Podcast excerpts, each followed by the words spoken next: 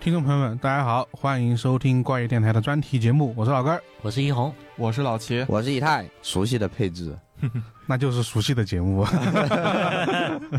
就没想到还有重启的时候。嗯，主要是一位很有分量的听众在催更嗯啊，，对，对，太有分量了不断的劝我们赶紧做走进科学，他要听。对然后其实我们之前也也说了会有，主要是没想到做什么啊，对，没想到这么快，主要是既然有听友催更，是吧对？我们就果断回 应，毕竟是老板嘛。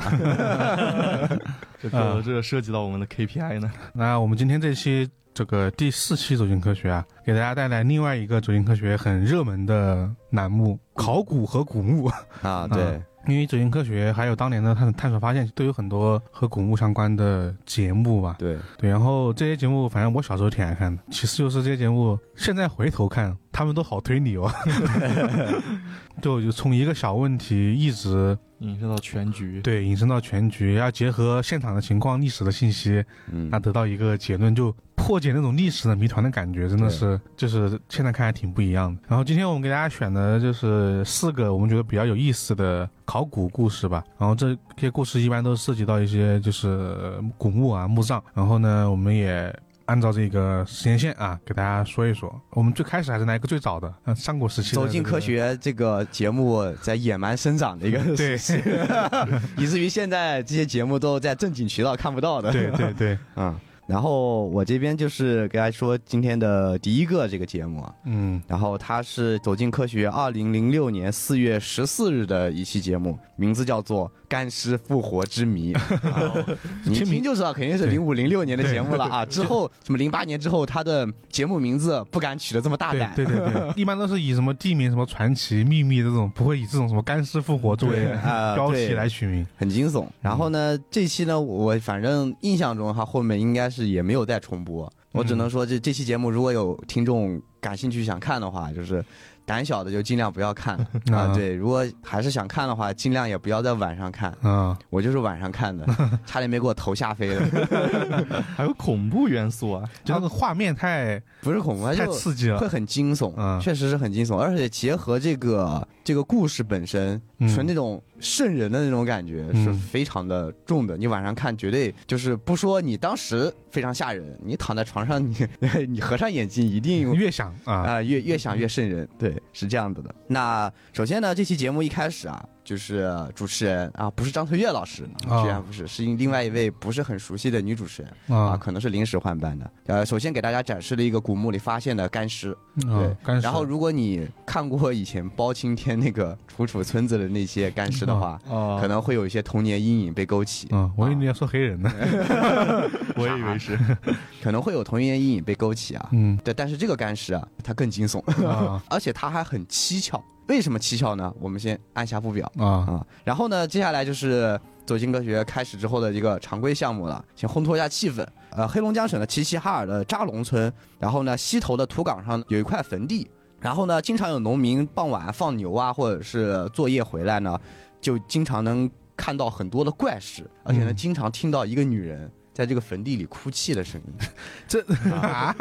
然后呢，这随着这些事情越来越多呢，渐渐这个村民啊，就没有人再敢靠近这个坟地这块地方。嗯甚至离得住得近的人呢、啊都搬远了，呃，离得很远的这块地方去了。然后呢，直到一九九九年，几个呃村民呢，为了修路取土，然后来这边挖地，在这块坟地挖的时候，突然挖出一块青砖啊，当地人可能因为出土了挺多类似这样的一个墓葬的，嗯嗯所以当时马上反应过来，怀疑是个圈坟。然后呢，然后继续挖呢，就挖出一个青砖垒砌的一个墙，然后凿开后呢，发现里面有两口非常考究的棺材，而且颜色涂的也非常的鲜艳，应该就是清朝的那种呃墓葬的那种感觉。哦哦，然后呢，呃，挖出了这个棺材的事情呢，就传遍全村嘛。然后第二天呢，就有两个年轻人，然后深夜就想来取宝。一撬开这个棺木，一个狰狞的干尸把他俩吓一大跳。那个干尸眼睛睁得老大，然后嘴也是睁得很大，然后整个的四肢呈扭曲状，你知道是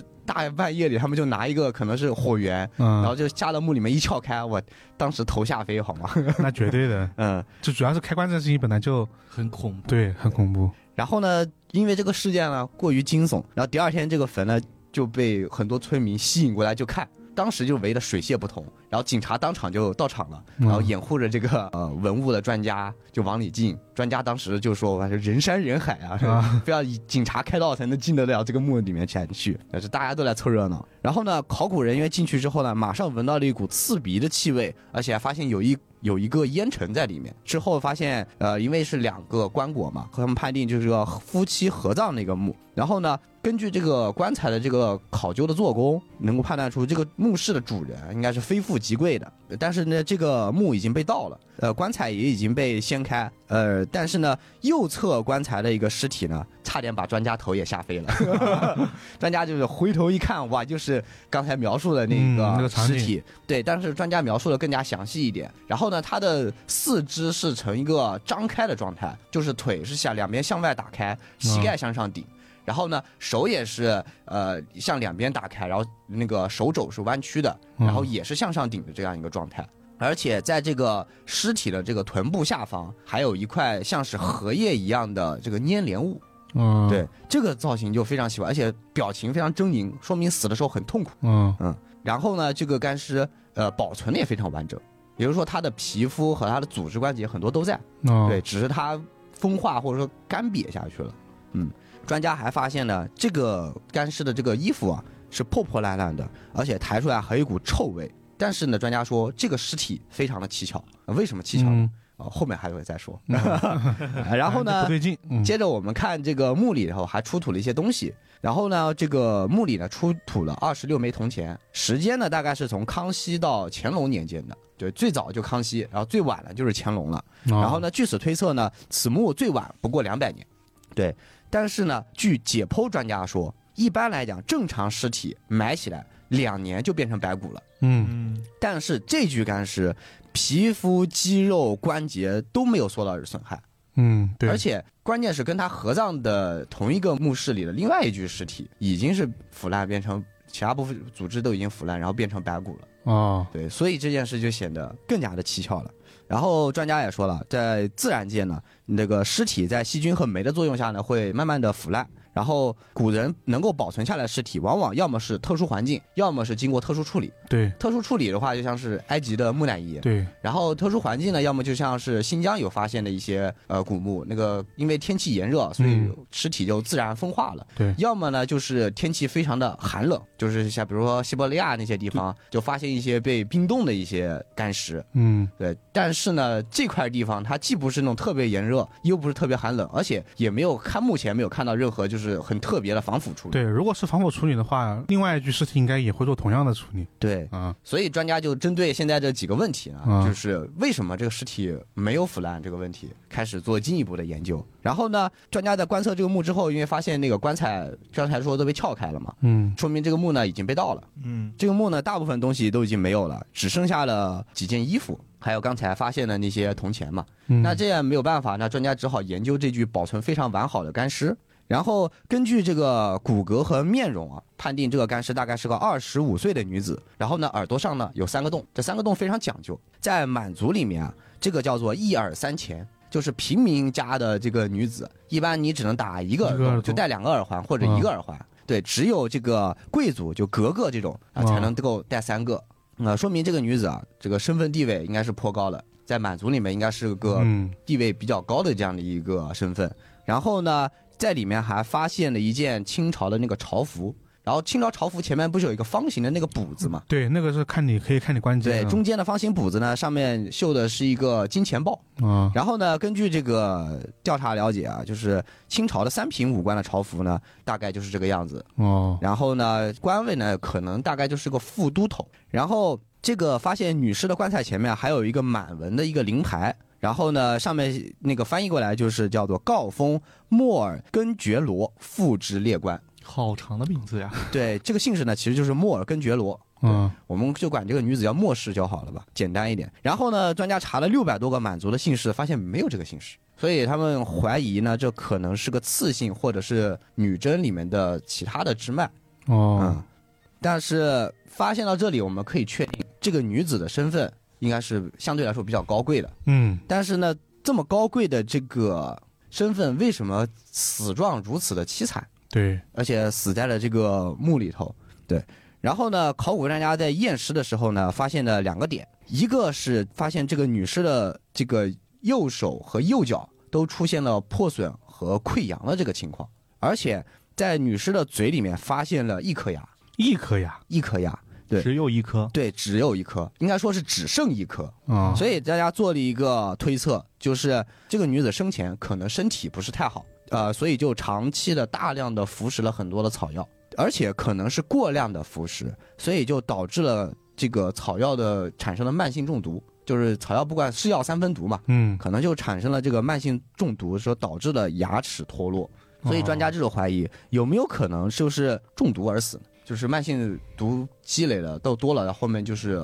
爆发了，就是暴毙了就对，就暴毙了。但是呢，还有个问题就是，如果他是暴毙的，啊，作为这样的一个尊贵的身份的家里，为什么？么死前没有给他整理仪容？那对啊，这种肯定是得整理的。对你就不说尊贵家里了，就算是普通家也会整对理。死者为对大嘛，对，嗯，所以说这个可能性呢，暂时就被排除了。那这个尸体是为什么死的呢？是怎么死的呢？然后呢，接下来专家开始发现，就是刚才提到了，他臀下有一块荷叶状的粘连物。嗯，接着他们就开始研究这块粘连物。那这个粘连物是什么呢？解剖专家说，这个东西是胎盘，啊，对，是它是胎盘，而且是完整的外露的胎盘。这个时候，考古专家就开始根据以上所有的线索，对他的死因做了一个推测，或者说一个推理。那么，这个胎盘说明什么呢？就是考古专家认为，它应该是刚刚生产完，然后这个胎盘呢还存留在腹腔，产生了一个假死的症状。然后呢，因为是假死，家人呢又没有办法及时的检查出，就以为他是真的死了，就所以紧急安排其下葬。然后呢，呃，下葬之后，女子开始慢慢苏醒了。苏醒之后，她就开始在棺材里挣扎呼吼，然后左侧的那个啊，刚才提到她的那个一侧的那个手指和脚，嗯应该是在登梯这个棺材板时受伤之后形成了这个溃疡。哦，就那个嗯，破损溃疡的情况。对，，而且在挣扎的过程中，这个胎盘流出了体外。嗯，但是呢，可能是因为他为其送葬，或者说是葬礼已经结束了，没有人发现这个事情。然后最后女子在棺材中力尽而死，然后其挣扎的痕迹呢，也可以从棺材的这个，因为棺材里面是要围一圈布的，嗯，还有死者自己身上穿的衣服完全破烂，这个状看都完全说明他在棺材里挣扎的这个迹象。嗯，所以说，其实是一个误以为是真死，但是其实是人被活活埋进了这个棺材和墓室当中的一个惨剧。这而个且直到她死前，这个女子死前最后挣扎和这个求生以及痛苦的这个死状，被这种以干尸的方式保呈存现出了下来来。了。那么怎么说呢？这确实是一个很对悲惨的故事啊。嗯，但是专家还是没有去研究完，因为还有一个很大的问题就是为什么尸体没有腐烂？对，那根据这个死因呢，然后专家就提出了一个解答，就是推测是因为棺材的密封性很好，然后棺材内的氧气呢被这个女人在哦，生就是存活的时候给存活用完的了时，候耗尽了嗯其中的氧气，所以导致没有这个细菌以及其他这个生物微生物生长的这个条件。然后呢，这个棺材的密封性又非常的好，所以说这个尸体没有腐烂。再加上专家还研究了这整个墓室，应该说这整个墓室在齐齐哈尔地区嗯，是非常罕见的一个做的非常好的一个墓室，它所有的青砖中间的这个缝隙都填的的都非常的完善，哦整个墓室在这样一个当地是一个湿地的这样的一个呃一个一个环境，但是呢，没有任何的潮气侵入到这个墓室里，墓室依然是非常干燥的，嗯而且。它的这个墓地的这个夯土层叠得非常的高，可能是因为当这个坟地怪事太多了，导致很少有人靠近的原因，所以这个夯土层保持的非常的完整，所以天上的这个雨水没有办法渗入到这个墓室里卧室里去面，然后呢，正好正好，这个墓室的底下呢，有有两层的隔离，一个是它底下有一个永冻层，就常年冰冻，哦，然后在这个永冻层上面呢，又形成了一个那个专家说叫做泡气的一个隔离带，就是由沙石和泥土形成了一个天然的隔离带，就导致地下水的湿气呢也没办法往上渗进这个墓地里去，嗯，就导致这个呃各方原因之下呢，这个墓室和这个尸体保存的非常的完整。所以呢，这就是这个整个的第一个故事了。呃，嗯应该说是一个相对来说听完之后有一点瘆人，又感觉对有一些凄惨的故事。对，对但是，呢，碍于当时的医疗技术啊，然后科技发展水平啊，人们的认知水平啊，确实都是不足，对嗯，就造成这样的原因，也确实可能是无可奈何。对，但这也是专家的一种推测啊，是不是无真正的一个答案呢？也无从得知，因为为什么女子在登棺材的时候，只有一侧的手和脚出现了破损和溃疡呢？而另一侧的手脚却没有出现这种症状，嗯，，对，这其实很就，如果是你全力挣扎，那你肯定是四肢并用嘛，双脚蹬嘛，嗯但是对吧你却只有一侧的手脚出现了这个呃受伤和溃疡的情况。嗯，而且还有一点就是，细菌没有进去的话，是如何形成溃疡的呢？啊这倒是一个点，奇怪对，的是一个比较奇怪的，，对，所以说这期节目的话，就是总体来说是给了一个相对来说能让人信服的答案，但是依然有历史的疑点遗留在其中。这个就是属于是背后的故事，让人越想越觉得有点可怕，可可惜可对，到底他是我在想，他到底是意外的对封进了棺材，还是有人故还意是刻缝意的被封进了棺材？我这个我们听着已经不知道了。啊、嗯我听着有一种历史推理的感觉。嗯 因为现在线索就这么多嘛，其实，因为墓地被盗了，确实是很可惜的一些事情。嗯我们能推测的所有的线索都只在这个尸体之上了，对，而且尸体之上还有一个小小的物证，就是专家在尸体的耳根、腋下还有右臂的内侧发现有白色粉末。专家一开始推测这个东西是防腐剂，但是呢又不太像。如果是一种防腐剂的话，呃，效果又如此之好，那么为什么旁边的那具尸体就已成经白腐骨烂了呢？对，而且，如果是当时的贵族普遍在使用这种防腐剂，那么应该大部分清朝当时就同时代的那些棺椁，嗯，应该都有相对较好的尸体保留下来，嗯应该是相对普及的技术，而不是只用在这一口棺材这一个尸体之上的。对，所以，这个白色粉末又是什么呢？啊，我们也不知道了。啊，反正目前来说，这个没有再给出进一步的解答了。嗯，他这个就其实还是有很多谜团，因为我觉得如果是刚刚那个结论的话，就发现他死了，马上厚葬。就如果是厚葬的话，感觉他对，如果是匆忙下葬，这个给他留下来这个缓死的这个假死的时间，为什么如此之短？是就啊没，有，甚至没有等到人醒你就算苏醒过来。就算你那个死了之后，可能这是因为我对他们的习俗不太了解，就是按照当时的汉人习俗，应该没那么快下葬吧而？且康对我也觉熙得啊是到乾隆年间，理论说说满人是有就满就旗人满人啊嗯他们有自己的习俗，但是清朝是一个民族融合的国家，对啊，一个贵族为什么这么匆忙的下葬？甚至如果说你哪怕守个陵，嗯那你有守陵人听到棺材里有响。嗯，那他肯定觉得是闹鬼了，对吧？那那那闹鬼了，那找人来看看，是不是有可能就能把棺材打开，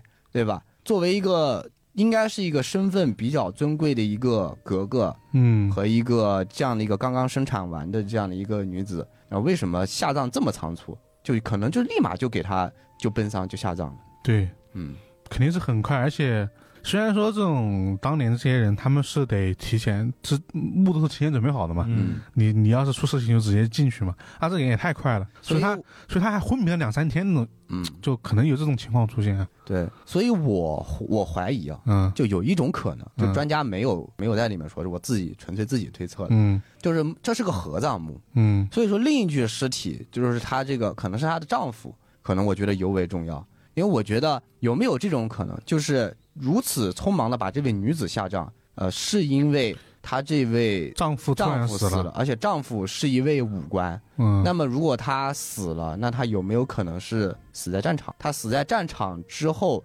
尸体运回来，然后他妻子正好生产，然后他们发现妻子假死了。假死之后，就立马给他们两个进行了合葬，那那样就直接封墓了。嗯、，对，然后就直接进行了这样一个封墓。因为如果丈夫死在前，那丈夫或者说他的呃殡葬的这个礼仪已经走完了，那么这个时候发现妻子死了，哦对，不然适后合连着搞两个两次的，对，然后就紧急的给他的妻子一起放进去做合葬墓了。嗯，所以我推测对有可能这种，但是有可依然能没有解释这个刚刚说那些问题，棺椁嗯里面这个只有一边产生了这个溃疡和紧塌的状况，因为其实我看专家的验尸之后，没有发现他的另一侧的手脚是有伤的，就他不能举起来或者怎么样的。但是你说如果全力蹬踩的话，那么不可能说一个完全破损，另一个是完好如初的，对吧？嗯，但有可能就他他就是有一边有问题，所以他不能登不开棺棺材。有一边有问题，那么他因为他的肌肉组织，嗯就他身上的皮肤啊及组织都保存的很完整，包括骨骼，都哦，是在的。如果说真的有问题，如果是你手脚抬不起来，嗯、那只有可能可能是神经方面啊或者其他方面的这个问题导致的瘫痪。但是我觉得这种问题，如果说你一个常年半身用不上力的人，跟另一半边能够能够去用这么大劲儿去蹬踢着棺材，把自己手脚都蹬破了这种情况，那么这个很明显左右两边的身体差异应该会比较大，对吧？所以对我我觉得专家应该能验出来这一点，所以这只能说是一个谜团了对，啊。好吧嗯只，那只只反能说正是个谜团。对，第一个关于这个干尸复活之谜啊，虽然说这个题目取的确实很标 题党，对，但这哪复活了呀？而且你现现在想前面那些什么什么女子的哭泣声，那就是节目组编的故 事，哇，啊，对，是吧？肯定不会有嘛。啊，对，当时确实有村民，啊，有人啊有说有是吧？对，有啊这个证词。啊，当然了，就是就具体这证词呢是是什么样的，我们也现在不清楚了啊。嗯，反正这个节目呢，我感觉是一期呃，相对来说有一些瘆人，然后呢又有一些悲怆啊，但是同样还有留下很多谜团的一期节目。对对对嗯。好，那接下来到我这边啊，这边是一个二零零九年发生的故事。然后呢，这期节目呢，它是播出于二零一一年的三月二十五号啊，然后总共有三期，上中下。然后呢，这个《大云山传奇》整体的给我的观感特别好，你知道吗？啊就是一个特别本哥，就呃，对，有点本格的故事啊。就是这故事的一开始是一起有人死亡的案件。二零零九年的一月，呃，警方呢接到这个群众报案，这个在这个安徽和江苏两省交界的地方，然后呢有一辆轿车呢在那边停了很长时间，嗯，然后呢群众就觉得比较好奇，就去看了看，结果呢发现这个车上呢有尸体，好、一名男性尸体在后排。对，然后警方接到报案之后，马上就去看了，一看呢发现，哎，不止一具尸体，后备箱里面还有一具尸体。哦，有两具尸体。对，然后警方经过初步判断啊，这个尸体身上呢没有钝器击伤的痕迹，也没有搏斗的痕迹，嗯然后呢身上也没有明显的外伤。嗯其次呢，这个车里面呢也没有搏斗的痕迹。嗯在进行这个下一步的这个检查之前呢，警方觉得这个地方应该不是案发的第一现场哦，啊、因为这两个人就是这个死状有点奇怪。然后呢，此时呢，警方还发现了尸体上有个很奇怪的部分。嗯就是在尸体的两具尸体啊，他们的脚上嗯和这个身上，包括这个手腕附近都有特别多泥土存在。进一步证明呢，他们觉得这个地方不是第一现场的依据依据。嗯，因为车里头不会有沾染泥土的东西在里面。嗯，对，车里面很干净。嗯，然后呢，更重要的是什么呢？这个土哦是什么土呢？山河土。啊对，大家可能不知道，在这个如果大家看这个考古节目比较多啊，这个山河土呢，它是一种很经典的土壤，它是在古代墓葬群里面都会使用的哦啊、虽然这个土其实老百姓建房屋也会用，他们就根据这个这条线索，因为你这个土是墓葬里面的土，嗯，然后呢，当地呢盗墓活动猖獗，哦啊这样你理解为哦来是吧？对，之前你正在前不久的时间，他们才破获了一起这个盗墓是吧？集团盗墓事件。哦对，然后所以他们就很快根据这条线索去查，查到了一个这两个人是属于一个十几人的盗墓团伙哦啊、他们最近就在这边就是盗墓，盗墓地呢在这个大云山，但是呢，据这个盗墓团伙交代啊，他们去这个大云山盗墓，但是呢，这个这个盗墓贼呢一下墓啊就开始死人，啊接二连三死了好几个人，这两个就是在其中死的人之一。闹鬼了吗？这是那警方首先觉得那这死因很奇怪，但是呢，现在呢，我们至少知道他们是在盗墓，嗯所以在等待尸检结果的时候呢，警方就去了这个他们就是他们所指认的这个盗墓地点。啊盗墓地点呢是一个警方一去发现就是一个十几米深的盗洞盗洞哦啊，那个盗洞呢就是盗墓贼经经典使用的方法，先垂直往下打，嗯然后九十度拐向。一直通到主墓室哦嗯啊、然后呢，他们在已经活动了就是呃很久了，他们所有他们的方法呢是什么呢？他们先打了个小盗洞，然后呢往里面丢炸药。哦，炸是吧？对，炸药之后呢，因为这个炸药的这个这个力量嘛，它就会把这个泥土往四周挤压，哦，嗯，然后呢，同时它也会让这个泥土比较蓬松，这样当我在往下打到洞的时候呢，首先比较好打。嗯，其实因为两边这个已经被挤压过了，这个整个盗墓的这个盗墓洞啊很结实就，很结实。哦，对他们是用用用这个办法来这个就是打盗洞的。然后呢，问题在于什么呢？他们这么结实的这么一个盗洞呢，这些人是怎么死的呢？他们就说，首先当时他们这个下盗洞之后，就听到说有人死掉了，他们去救，嗯跟着救呢也死了。啊，对，然后呢，他们就说，因为大家就说经典这个葫芦娃救爷爷，对，然后说那会不会有可能他们是因为墓葬里面的机关，机关，嗯就大家看这种很多被影视作品所影响嘛？嗯他说嗯这时候考古专家就说，机关呢其实大部分墓是没有的啊 其实就是这个小说的演绎，而且主要什么呢？这些人都没有进主墓室就已经死了，哦，所以他们还没有进主墓就室。应该他们没有，还没有到墓，还没有到墓墓室的那个地方，对理论上也不会碰到机关对，而且他们没外伤，啊，啊，不是因为机关导致死亡的。其次呢，说那有没有可能是这个下面有有毒气体嗯啊？首先说是还是第一个原因，没有打到墓室嗯啊。那有没有可能是这个土壤中有有毒气体呢？这个时候这个尸检结果出来了，说做了这个毒检啊，这些人不是毒死的。哦，然后呢，同时呢，这些人胸部骨折，然后呢呢伴有气胸存在，然后呢应该是窒息而死。哦然后他们结合了一下，就说什么原因呢？经过这三个这个事件症状的组合，这些人应该就是被盗洞坍塌给压死的。啊，坍塌了哦，哦，但问题在于说，我们前面也说过，他们用的这个方法，很不是压的很结实嘛，这个土对，嗯用的是这个很结实，而且他们这个打这个盗洞，因为他们其实已经接近主墓室了，嗯因为这个墓啊，它一般有几种结构嘛。比如说有这个白高泥、青高泥、夯土层，刚刚你提也提到过了。首先，这个先不说这个夯土层呢，这个白高泥跟青高泥本来就很结实，再加上这个爆破法，他们这个爆破法嗯让这个坑壁更加结实了。嗯所以说，讲到你这个盗洞呢是它可能性很小，嗯对。然后你说那如果说可能性很小，为什么会坍塌？所以有人说，要不下去看看。问题在于，如果你下去之后也塌了，那是不是就很尴尬了？嗯啊，所以就这时候成了一个谜团，那几个人到底是怎么死掉的？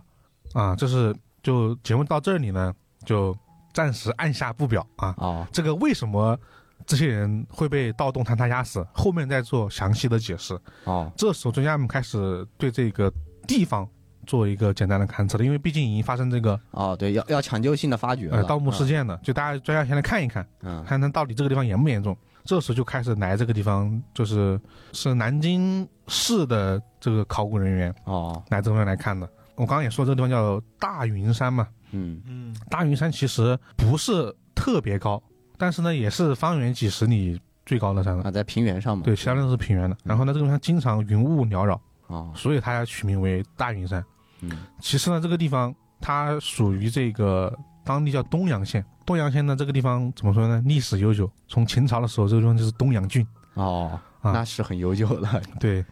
其此之外呢，这个地方从风水上来说啊，就这个地形啊，嗯，这个地方是一个来人的好位 置，哦就风风水风宝，水很好，啊对龙脉，对，风水宝地 嗯。然后其次呢，就是说这个当地的村民啊，也说这边干农活，基本上都能挖到一些陶器哦，和玉器。嗯哦，还有玉器啊，对，因为这个地方这个山虽然说它是其实它不止一座山，其实是很大的一个连绵的这么一个嗯哦山脉感，对，感觉也不没没到山脉那个区别啊。啊然后呢，村民还说，在一九九五年到二两千年之间，这个地方天天都有文物贩子。哦之前也有村民白天干农活，晚上就去啊，干盗墓的啊，干干盗复制墓干是副吧业干拿到副业之后送去废品收购站， 那没有就直接交易了。对，所以当时实际上也就这边就抓过很多人，所以嗯，开头警方才会那么快锁定到说这是一个这盗个墓盗墓贼，盗墓贼。那这个地方明显肯定是有墓葬的，嗯问题就是墓葬在哪儿？是不是这个盗墓贼盗了个墓？是不是就是那个主要的墓葬？还是说这边有很多大大小小的墓葬群对？墓葬群嘛，嗯对专家就来这边勘察了。专家首先呢，就把整个这个大云山的地形啊，就进行一个初步的勘测。嗯然后呢，这个时候有一个这个呃所长级别的人物啊，嗯到山上来看，他来山上一看呢，发现山顶上呢有一个水塘，这个水塘呢叫龙塘，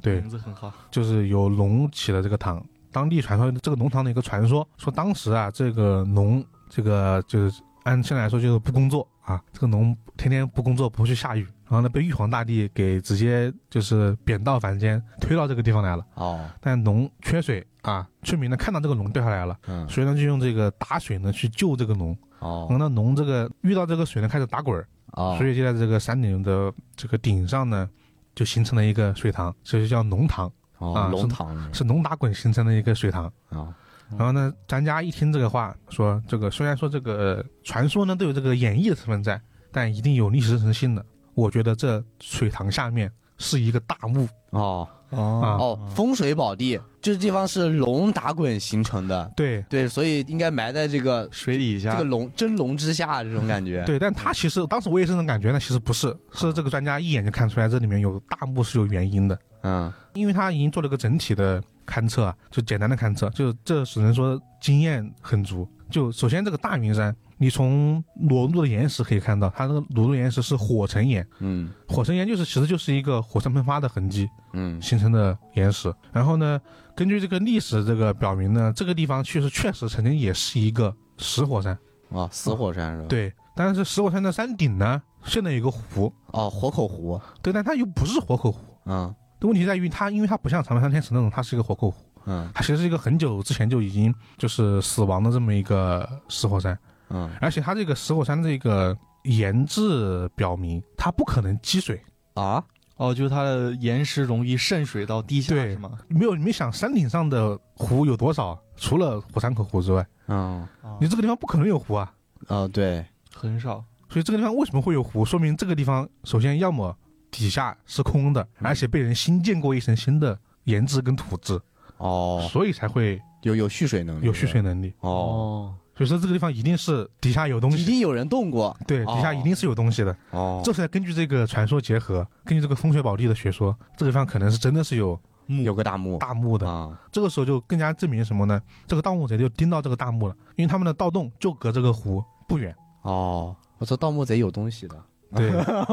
所以盗墓贼怎么说呢？ 为了盗墓也是有有狗，凭的呀。嗯对学了很多东西。嗯所以这个时候就开始，专家呢就开始说，那这个地方如果说呃有这个墓葬，那必须得做一个整体勘测了，嗯，就该保护就保护，对啊，该抢救就抢救。抢救性发掘了，所以说开始就对整体的，就是做进一步的挖掘，开始找那个工人开始做这个打洛阳铲啊啊，分析土质。嗯同时呢，也找了一些高科技设备来进行这个勘测。这个土质呢，经过这个这个打土啊，就能看到，首先这个是夯土层，然后呢，其次呢，在六米以下出现了这个青高泥，嗯青高泥就是这个汉代常用的这么一个这个墓葬所用的东西。你说然后除此之外，在山上的很多这个你在对土地进行一个初步的挖掘，就能看到很多这个瓦当、瓦片啊、陶片。嗯这些陶片一看这个形制就是汉代的，哦啊，基本上就是汉代的墓，对，基本就是汉代的墓了。然后呢，问题在于这个汉代的墓啊，大家都知道被盗了很多。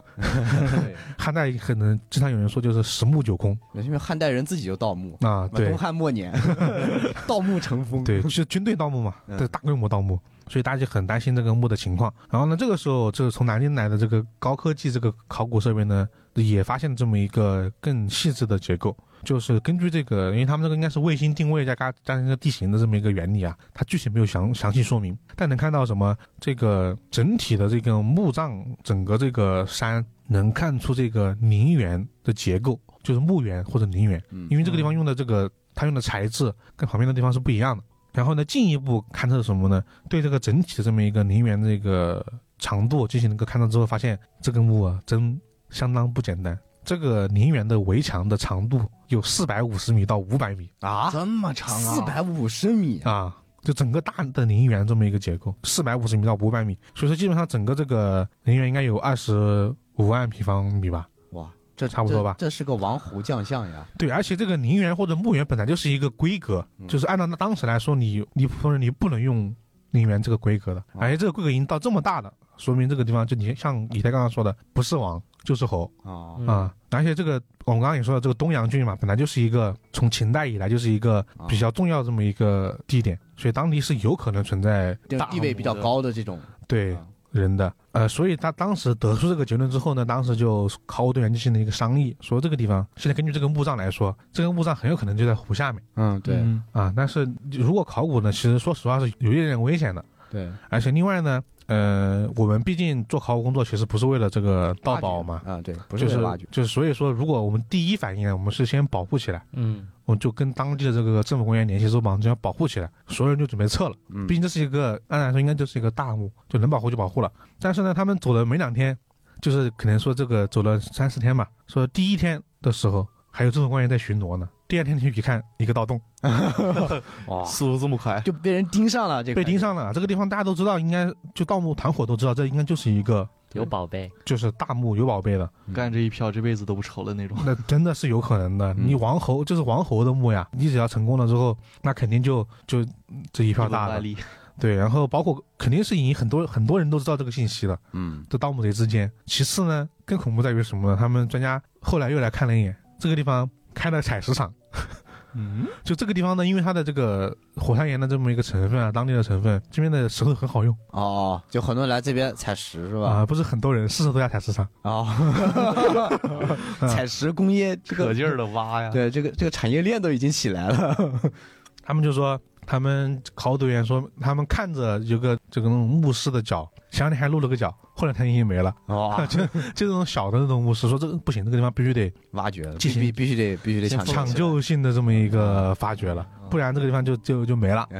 破坏完 了要，对，然后这个时候就开始就把所有的这个东西协调完，协调完之后呢，那现在就是啊、应该是把这个墓给抢救性的发掘了。嗯然后呢，这个时候就先分析啊，这个墓到底应该是一个什么类型的墓，我们来这才能好制定计划。就按理来说，汉代常用的有三种墓葬形式，一个叫这个土坑竖穴墓，嗯就是我们在平地上啊，我们往下挖，然后呢挖出一个这个墓室来。嗯其次呢叫这个山体的这么一个墓穴，就是一座山，我们横向往里打洞，啊，就把山体掏空，对做然后成墓室，做成墓室封起来嗯啊，这个也是一种比较经典的墓葬形式。另外一种就是第三种，从山上开始往下挖坑，哦，挖一个竖穴，然后呢这边建一个大的墓葬之后，把山全部再填起来，形成一个墓。哦，所以才会有最开始说的，专家说这上面有湖不正常啊，因为他们就用了这种墓葬形式，对，呃它是嗯从山顶往下打的对，打了之后就封了一层，封了好多层应该说，啊，嗯对，所以才会形成这么一个湖泊。嗯，那这现在如果是要勘探这个墓的话，首先必须得把这个湖抽干，抽干嗯 啊，那只能给抽干。这个进行这个一系列整容工作之后呢，考古人员就把这个这个湖这个里面的水全给抽干了。抽干之后，大家这个就只用肉眼看里面这个土质啊，就知道，好家伙，不是这个湖下面有一个墓，是这个整个四十米长的这个农场下面全是墓。啊，甚至是墓的一部分，对，就那个墓就有这么大。这我说的不是陵园啊，是这个墓室就有这么大，哦，就这个墓奇大无比。嗯，就这个规格绝对是已经给确定，绝对是一个王侯的墓。哦，但是同样，这个时候大家也发现了一个很担忧的情况，就是什么呢？经过这个泥土的这个初步勘测就能看到，很多泥土是很松软的，嗯，不够实，说明什么？这个墓其实已经被盗了。啊，哦已经啊，因为被盗之后，我们刚刚说那个，你像刚刚说这个，无论说这个爆破法，嗯，还是一些远古盗墓贼的方法，一定会挖松土质嘛。对，那你会产生这个土质的区别。就大家就发现这个在这个水塘下面就有很多泥土，明显就明显就是被松过的土，嗯就没那么实。然后考古人员根据这个松过的土再轻轻的一挖，就发现好家伙，还有好多唐宋的瓷器啊。和那个时候的盗墓工具，就放那放着在。啊，就是这个从汉代以来，盗墓就没有停过，是吧？对就被盗过唐宋元明清一直在盗墓。对，唐宋都被盗过，嗯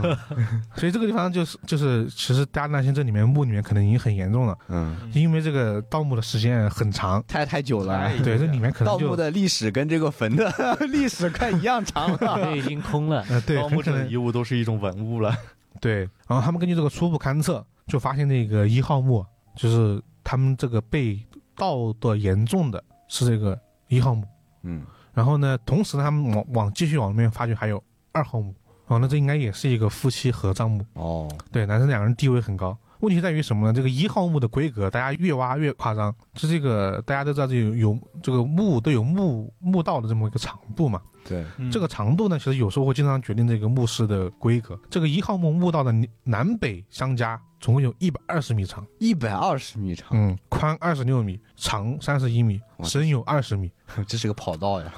对，其实这个地方常见来说就是一个用考古学的话语来说，是一个中字形的大墓，啊，中置型，中字形应该就是一个诸侯王了，现在可以确定应该就是某个诸侯王的墓了。大家一挖这个墓呢，就是继继续往下勘测嘛，就开这个主墓室，发现这个这个一号墓的主墓室啊，就是被盗的很恐怖，基本上所有的棺材被翻了个面。哦，而且那个棺椁是很大的棺椁，呃，明显就是什么呢？被那种暴力的开采，就暴力的挖掘，就直接把那个我看那个我看很多那个开采那个现场，很多棺材那个木板直接被是劈开的，哦，都不是撬开的了，不是撬的，直接是断成两半，啊哦，从中间开始 劈，宣的东西全部拿腰走。斩那种是吧？，对，然后就里面就能看到这根木的一号木基本上都被就是挖完了嗯啊。呃，这个时候我们再回头看最开始这么一个伤亡案件，这嗯，盗墓贼为什么会死，其实就比较简单了，就是因首先因为这个地方被盗过太多次了，被对他们被盗过太多次了。呃，他们之前这么一个，我他们这个洞不是先直角往下打吗？嗯，九十度转向去这个墓室，墓室嘛，所以他们在这个直角往下打的时候是 OK 的。嗯，他们就就是转角之后呢，往下走的时候，首先这个地方因为被盗墓，所以它这个地方的土其实是被已经松了，松过的，嗯，或者它就是挖空的土被回填的土。这个土跟原本的这个墓室里面的青高泥、白高泥相比，已经强度很低了。嗯，而且他们这个时候再用这个爆破爆破法，其实已经没什么大用了，反而会让它更松，更松。嗯，他们这个时候跑到这个地方来呢，往下走嘛，这个地方本来已经已经有二十米深了。我们刚刚说这个墓有二十米多米深嘛，嗯，这个时候因为这个二十米深的这么一个强度的压力的原因，这个墓当时就大洞就直接塌了。哦，所以就是相当于什么前任盗墓贼把现任的盗墓贼 给给给压死了给，压死了，所以他们就因为这个，所以在当时盗洞产生了这么一个窒息。哦，所以当时就被直接压到这个盗洞里面了，所以所有人都死了，就进去的人这时候就死了，所以这时候形成了一个闭环，哦啊，就是这个开始这个人的死亡案件就是因为这个墓，首先是有大墓，其次这个墓被盗了。被盗过，被盗过很多次，所以他们就因为他们可能也不知道哪哪个地方被挖过盗盗洞，所以他们直接打洞就产生危险，然后死掉了哦，啊，相当于从一起这个就一起死亡案件牵扯出一个就这个很厉害的大墓。这个《大元山传奇》的这后面的最后一集就在讲这个墓葬的真实情况了。我给大家给大家简单简单说说吧，因为我觉得这个地方必须得分享一下。这个墓真的很大，啊，这个墓大家首先我们刚刚说的主墓室都已经被挖的基本上没多少东西了，嗯，大家只能说那哎看能有什么就保护一下吧。然后挖着挖着挖着，发现了一个玉片，嗯，同时这个玉片上面能看出有金丝的痕迹啊，它金缕玉衣嘛，啊对，啊这个时候看过人都知道这个地方这个墓应该是有金缕玉衣的，而且一定有，大家找了很多玉片。嗯，就不知道为什么这个时候大家推测一下，说这个墓确实被盗了，但应该可能就是在唐宋年间被盗过之后，后面没人盗过了。哦，对，所以当时的人就把只把金丝给拿走了，啊，玉玉没片就扔这儿了玉。玉不值钱，那个时候，哎，而且也不是不值钱，是这种玉，你要么就就是哦你确实盗不墓好贼，处你理。盗墓贼不好处理这个玉，哦，玉是有规格的，对是吧？你这个玉一看就知道你就不是你用的玉玉，对，所以这个金丝反而是比较好。啊，就可以是处理嘛，处可理以可以的可以熔易炼嘛，容嗯对金链子啥的，像他把金丝都拿走了，以及一些就是那些陪葬品的一些文物，嗯，给拿走了，但是玉片呢没有拿走。大家通过这个大量的考古发掘发现呢，这应该就是一件完整的金缕玉衣。然后呢，这而且这是什么呢？这是现在考古发掘的第九件。金缕 玉衣，然后呢，大家说，哎，这个时候说，那二号墓也在同步进行发掘。一发掘呢，哎，好家伙，还有一件，啊，金缕两玉件衣金缕两玉衣，件啊，对，这这是是第十件了这，是第十件金缕玉衣啊哇。而且在在第一在第一个墓室进行继续发掘的同时，这个地方有很多这个就是被破坏的棺椁嘛，不是说通过还原这个棺椁，这个地方还有就是新中国考古发掘之后的第三所玉棺哇，玉棺啊，啊，纯玉玉棺打造的对，棺材嘛，所以这个地方就是这个等这个文物等级就非常啊高，很啊恐怖的，太高级了。对，然后不止如此啊，这个地方就是这个一号墓呢，他们当时有个术语叫“黄肠题凑墓”，反正就是说这个墓葬的这这个这个主的要的这个木头是对着那个墓室的，而且它这个地方有会有一个东西存在，叫做外葬椁，就大家可以理解成一个正方形的一个东西嗯，包围着整个墓室。这个外葬椁里面呢是有很多东西的，哦但是盗墓贼没有动哦，啊，他不知道这个这个东西，可能也是因为不好处理。这个外葬椁里面呢就有特别多的，首先有战车，哇，啊车，然后呢还有很多按照实物缩小的箭、箭簇，哦很，多工具。就就军队的，对嗯，包括他们说还发现了一个叫，呃，我们都知道这个越王勾践剑嘛，因嗯为它这个冶炼手法比较特殊，嗯，所以就就是特别有文物价值。它这个地方的一把剑叫云气纹，这种制剑的这么一个手法，清朝之后就失传了。哇，啊，这个地方也是就是手持挖掘出来，就之前是有记载的。然后呢，还有很多这个更高级的战车，它里面是用玉石、玛瑙镶嵌的这个战车的这么一个部件，而且它很多地方都是有实用价值的，就是大家越挖越多。我这个地方就是里面的价值很恐怖，他就算被盗了这么多年，还是有这么多好的。，对，嗯就是只能说这个，因为本来汉代的人就喜欢厚葬嘛，嗯，对就，是他们就说视死如是生嘛，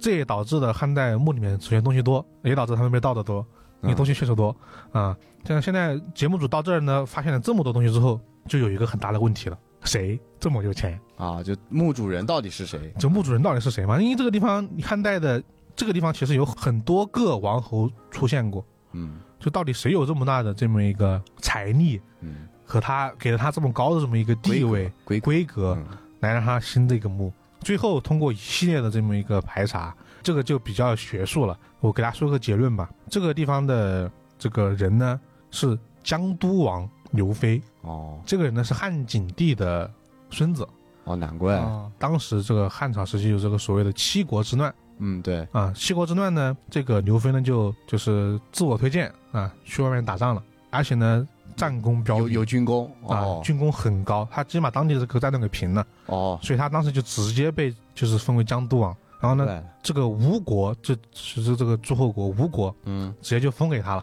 啊，他就成为当地这么一个诸侯国这个王侯。嗯然后呢，他就就是，所以他当地呢，而且吴国嘛，本来就这个经济水平比较好，嗯所以他就用了很多这个钱财给自己陪葬，啊，就放了这个地方成了这么一个墓啊。这个墓就也是一个特别大的考古发掘吧。对，确实，那肯定了，对，我记得当时里面一个有个青年的考古人员说，嗯就当时把那个东西一挖出来，就觉得作为一个青年考古人嗯员，你知道，你这辈子可能遇不到比这还大的 墓了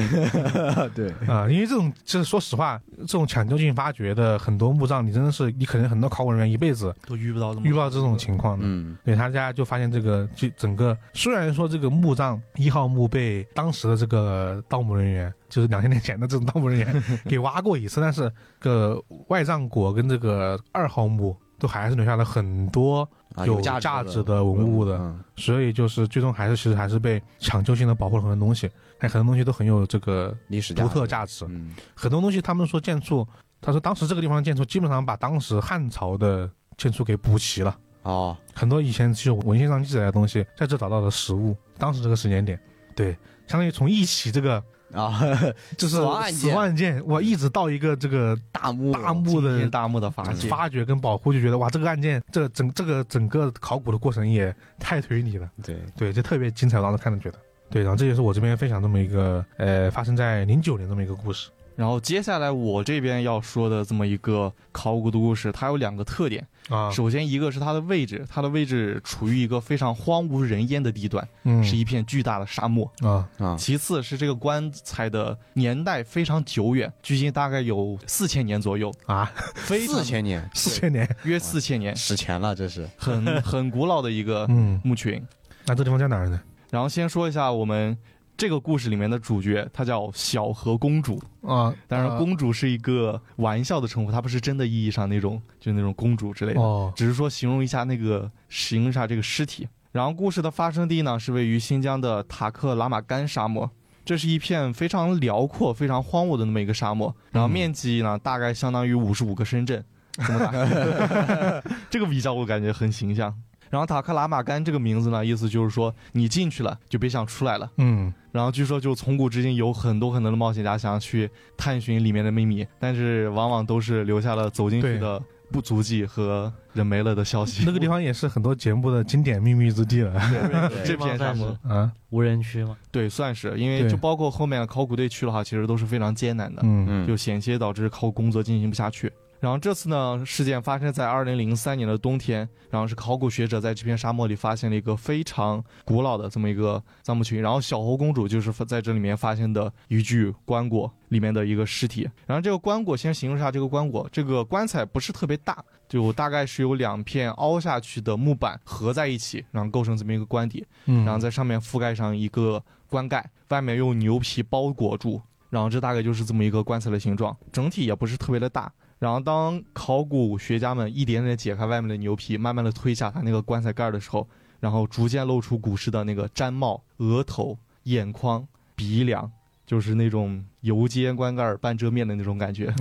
有些光看半正面那说明这个尸体保存的还是非常完整的。啊，对，然后特别是当专家棺盖揭开，看到女尸的完整容貌的时候，所有人都震惊了。嗯，因为他们发现这具女尸实在是太美了，啊，就是那种什么千年不腐千年的、不腐、千年不腐腐的那种女士女，尸。 哦，然后之所以这么说呢，主要原因就是因为这是一具保存非常完整的干尸。就嗯一般提到干尸，大家可能更多想到的是那个埃及的木乃伊，嗯，然后走进科学看的多一点，可能知道一些什么像马王堆干尸之类的这种情呃，况。包括对荷韩兰国的古尸，对，嗯，包括刚刚以太讲的那个那种类对，型，也对吧那也是一种干尸， 对，但是就是刚才提到这两种这些干尸，其实都是有有一个非常大的一个缺陷，就比如说木乃伊的话，它会很黑很干，对，木乃伊是要掏空内脏之后再嗯脱对水，嗯，对，然后像刚才提到那个马文迪呢，它是一种浮肿的那么一个状态。嗯所以说面相其实都不是特别好看，但是这次呢，小猴公主她呈现的，首先面色她呈现的是一种类似于干木头，甚至或者说干沙子那种一种颜色，整个面相呢也没有什么缺失，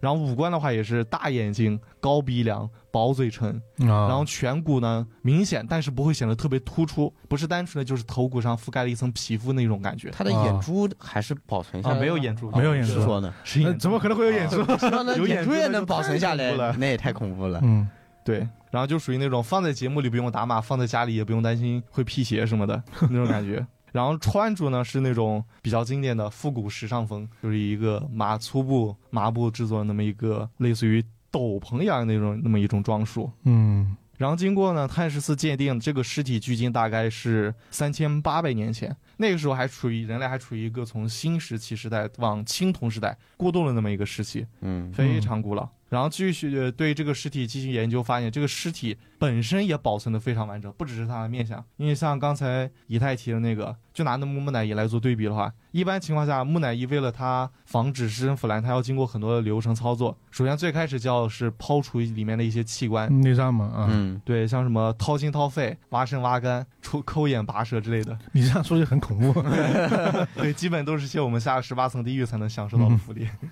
然后其之后还要进行一个脱水操作，再然后辅以香料处理，最后裹上白布送入金字塔嗯，厚葬，这是他们的一个非常繁琐的过程。但这次小河公主的尸体就突出一个纯天然、零防腐剂添加，啊非，常的绿色 环保。因为他在沙漠嘛，对，啊，然后专家呢总结了一下，呃，能达到这种效果主要有三个原因，其一是它的一个棺木是取自当地特有一个叫胡杨树的那么一种啊，木，然后这种树据当地人说会产生一种叫胡杨类的特殊液体，这种液体具有防腐的效果。哦嗯，天然防腐，对，然后其次呢是专家在这个小猴公主的身体上发现了一种白色的物质，鉴定发现这是一种类似于奶酪的奶制品，因为之前说过棺材是用牛皮包裹着嘛，啊说明当时这里可能有会畜牧业，畜牧业，发达的畜牧业，然后所以说可能会有很多这种奶制品，这种奶制品涂在身上就可以起到一个防腐的效果。然后最关键的因素就是刚才老哥说的那个，就这里是个沙漠，干燥嗯通风，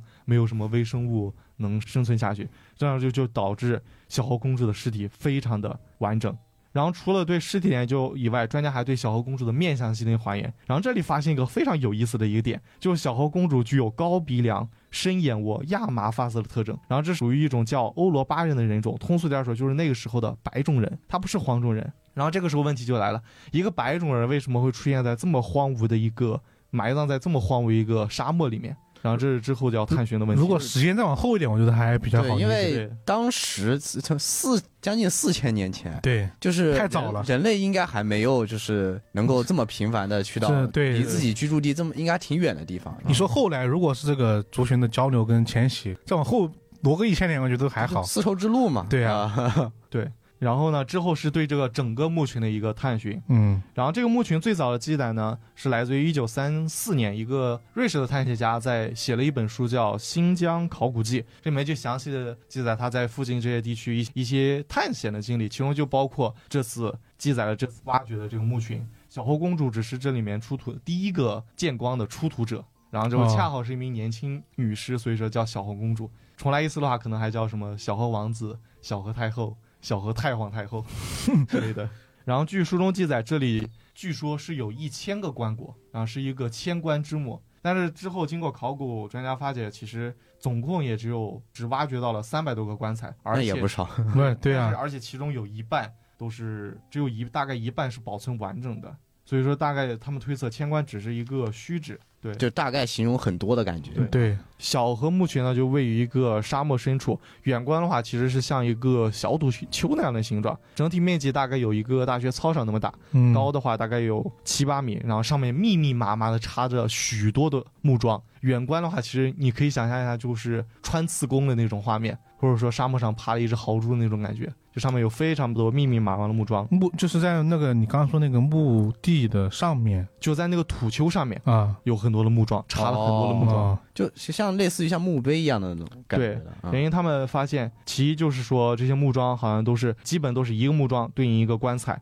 然后是类似于有点类似于像是墓碑的那么一种形式。嗯然后，并且他们发现这些古尸就发掘到那些保存完整的一百百多具古尸都是保存非常完整的，就平均颜值拉其他墓地一个量级的那种感觉，就不止这个小河女尸，其他人也是同样的就是保存的保存完完好整。对面相栩栩如生，然后人员分布也很平均，大概有十几个婴儿，然后剩下的是男女匹差不多，女性可能稍微多一点。然后除了有个别棺材以外呢，里面的陪葬品也是差不多，都是一些木棍、绳子、网兜之类当时常见的那些器具。嗯生活工具。对，嗯，然后第二个特点呢，就是这个棺材的分布方式。一般情况下，就是之前讲过的一些古墓，再大它都是它的棺材都是一种水平放置的那么一种状况，嗯就哪怕有个别想想凸显它的地位高，也是可能会高上那么一个土层，高上那么一个楼层，那么一个嗯层阶的一个状态。但是小河墓群有一个非常不一样的特点，就是它是整体是分层排布的，就是三百多具棺材连上三百多个木桩，它是从上到下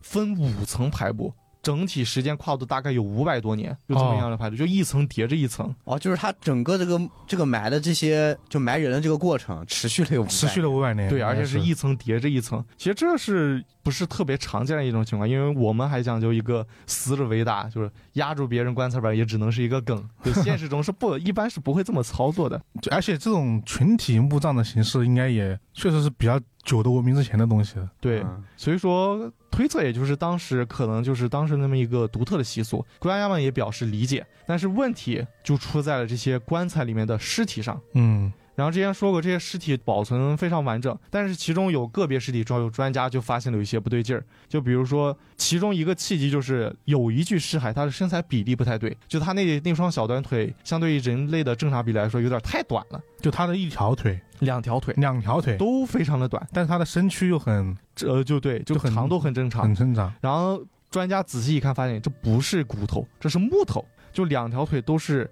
代替的，不是真正的骨头。假肢假吗肢，假对肢三千八百年是人类骨头就，有有假就是那木头肢做成骨头的形状，还是它就就就就伪装假装成是骨头摆在那里。哦专家最开始也是怀疑是假肢，因为目前当时已当时已知的假肢是公元前六百多年前在埃及那边发现的，而小河墓群要比那更加久远。就嗯如果这是假肢的话，话这也算是一个非常伟大的发现。但是呢，当专家把尸体完整的取出，打开他身上那个麻布的时候，他发现这个假肢有点假的彻底，就它不光是腿，它整个身子其实都是假的啊就只有头骨和胳膊是真的，剩下的部分全部都是用木头代替的。就是做成那个骨头的形状代替了。对，然后专家对整个墓群进行一一勘察以后，发现这种情况其实不是个例。嗯，有类似的情况是有单独出现的，就单独一个棺材里面是有嗯一个残缺的尸体，然后用木头代替；也有是那种成排出现，几个棺材里面都有这种牧师的情况。还有一种是非常奇特的案例，就是他一个棺材里面挤了两具男性的完整的纯木头打造的尸体，纯木头，头骨都没有吗？头都是木头的，头都是木头的，而你你他看就是个照片，假人呀。对，就是完整的 假人。对啊，那不就讲两个假人吗？对，就就类似于我们之前提到那个希腊棺材里面两个男的贴贴 的那种啊，那种状态，然后正应了那句古诗：“两情若是长久时，又岂在朝 朝暮暮。”两个暮，主要是这不能说是他了，这都已经是两个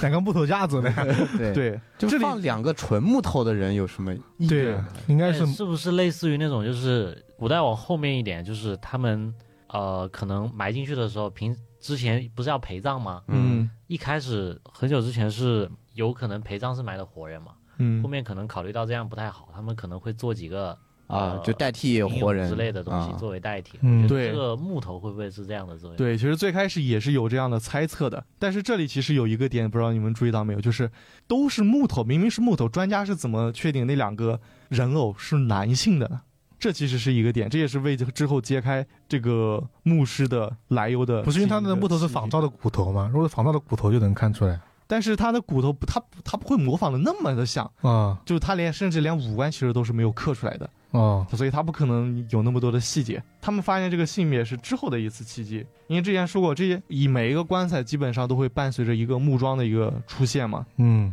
但是这些木桩其实不是完整完全相同的那么一个形态。他们统计了一下，大概分成三类。第一类是一个船桨的形态，但是和船桨不是完全一样，它的桨面会比例会异常的大，就整个看起来就大概船桨的部分大概有半个人那么大，哦，那是个船桨，那像一个铲子对，就像一个大号的铲子。然后第二类呢是圆柱形的木桩，但是它的顶部会非常的圆润。然后第三类呢是几根柱子围成一圈，然后这个当然这个围成一圈的比例会少一些。嗯专家最终推测出这个木桩所代表的含义，依据有两个，其一是他在他们在一些女性尸体的棺椁内发现了男性生殖器的象征物，而且有些还不止一个，这说明这个部落，嗯、依旧推崇的是当时比较常见的一种生殖崇拜的习俗。啊嗯，因为那个时候环境恶劣，粮食短缺，医疗条件落后，所以说维持住人口的呃增加是一个非常啊嗯非常重要的事情。然后生殖崇拜就是当时非常常见的一个风俗，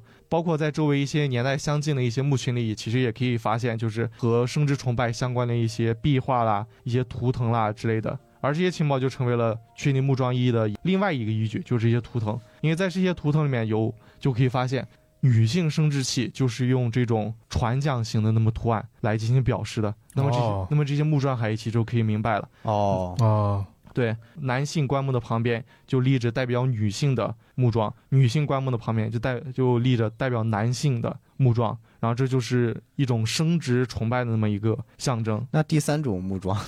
对啊，对，回围围城那一圈的呢，先说那个牧师的那个事儿，然后关专家统计后发现，就是所有残缺的那些尸体，就由牧师嗯来代替的那些，全部都是男尸。然后专家推测，这些尸体这生前大概是为了族群进行延续，去寻找新的领地，或者打猎的时候被野兽袭击了，导致他们的身体就没有尸体留下来。没有完整的尸体。嗯，然后他们那时候可能讲究一个身体完整，然后灵魂才能有寄托。后就是他们希望用木头来补完身体的残缺，来让他们的灵魂有一个归宿。然后这里就注意了，就刚才一来提到那个第三种木桩，嗯，对，就是围成一个圈儿的那种木桩。然后这个圆围成圈的木桩大概有四组，然后隐隐组成四个中心。然后专家们挖掘这些木桩中心圈儿里面，发现了一个不与众不同的棺材。首先，这个棺材是分成两层，上层是用泥封，然后里面是一些陪葬物品，然后下层是一个正常棺椁。虽然保存的不是特别完整，但是还是可以确定这些里面的尸体都是年龄大概五十多岁的女性尸体。而且哦地位很可能非常崇高，因为他们的耳朵都戴着一个金耳环。哦，哦，然后有可能是组长了。对对，因为那个时候应该还是母系社会，啊对对然后五十多岁真的可以算是族群里的太皇太后了。对，嗯然后结合他们生之崇拜的习俗，基本可以推断出这些女性是为了族群人数的增长做出了巨大贡献的那么一批人。然后因此他们地位最高，享受的待遇也最好。然后周围包括他们墓群周围也有一些火烧的痕迹，可以判断出在他们下葬的时候，族人会在他们周围进行一些祭祭祀嗯祀就是啊，对，来进行来有这么一个仪式。然后这次故事呢，最后一个谜团就是这些人到底是怎么来到这里的？嗯然后之前说他们这些人具有一个白种人的特征，嗯一般情况下是不会是出现在这个位置的。然后通过专家们通过基因测序发现，这些人种主要来自于南西伯利亚一带的人口，就是大概俄罗斯那个位置，是那么、哦那么个地方一个哦人种，哦，所以推测可能是从那里迁徙过来的。然后，毕竟根据对地面的研究，专家可以发现，就是这个沙漠在三千多年前，就那个时候，很可能是一片绿洲嘛，水源富饶、嗯水源充足、环境良好的那么一片肥沃土地。但是呢，在这次基因测序呢嘛中，专家还发现了一个更有意思的现象。嗯之前说这小红墓群里面都是白种人嘛，嗯，但其实测序后发现，他们其实更多的是混血，而且还有不少的黄种人存在，哦，哦，也就是那融合族群族啊群融合对了，啊，并且这部分黄种人的棺木主要分布在最下面的两层，也就是说最早被埋葬的那两批棺材里面，黄种人数量是比较多的，而且是以女性居多。然后所以说，专家推测，就最开始这是一个混合族群，甚至可能比丝绸之路更早，就是两个人种的相互之间的融合接触嗯融合。然后后面随着白种人的不断增加，黄种人的数量渐渐减少。但是因为后女性比较多，所以说后面的这些所谓的白种人，其实更多的混血人种会多一点。嗯嗯然后最后问题就是，那么之后这个部落去哪里了？然后目前的推测是因为环境的变差而前往了，他们前往了更富饶的地方。依据主要有两个，其一是在棺木中发现他们有发现那个陪葬的粮食种子，然后从最底层到最上层这五层的排列，可以明显发现就是这些粮食种子会出现一个从圆润到干瘪的那么一个状态，就是这五百年间的变化。所以从中可以就可以看出是环境变差的那么一个现象。其次是之前提到那个木桩，啊也是从下往上会出现一个木桩，从又粗又长变成到最后变细变短的那么一个状况，也可以反映出当时环境变迁那么一个特征。嗯所以说，综上所述，就可以判断出小河部落应该是在随着环境的变迁离开了这片故土，去寻找新的家园。至于他们之后去了哪里，那就是一个永久的历史谜团了。那就已经成为历真成为历史一部分了。对，啊这里可能就永远都无法知晓了。也就是说，通通过这个墓，我们知道有一个族群，对在这个已经是沙漠的地方生活生活了，过大可概能超过五百年。对嗯，哎，把他们的很多习俗都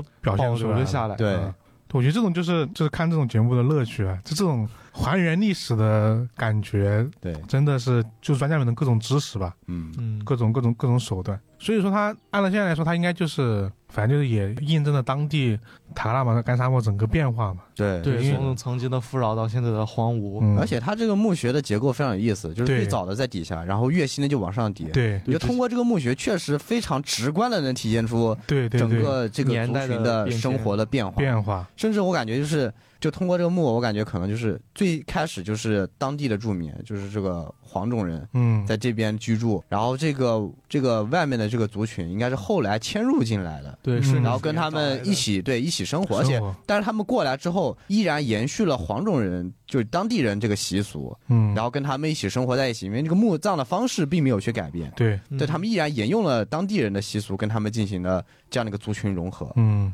这确实能够看到一部分当年的历史真相的感觉。对嗯也算是比较特殊的那么对，一个而且节是目因为它不算是我们说常见的那种，某朝某代的那对些对，因为棺材了就这是是史前这对，种这是史前墓葬的，所以 对说没有什么特别值钱的陪葬品了，对，但是就突出一个古老，而且就分析的方式也会不一样嘛。嗯，对，它都是像别的，你就通过什么文物啊，史料去啦，去史料啊，去很文献啊，很去容易看出来就了，分辨它是对嗯什么年代，这个你就要需要通过更碳元素更现代的一对啊，些跟这真的它里手段面里面的手段都很现代，什嗯么碳元素啦，什么卫星地图啦，包括什么也有部分的一些书籍记载，啊就是当时那个一九三四年那个探险家的一些那本书的里面的一些记载，其实都可以反映出一些情况。嗯，这个也挺有意思的。来，我们再最后一个，最后一个呢，就是我这边的二零一三年的节目啊，啊节目的名字呢就叫《巨观之谜》。哦，对他讲的是呢，零八年十月十五日的时候这应该是个零八年的节 目，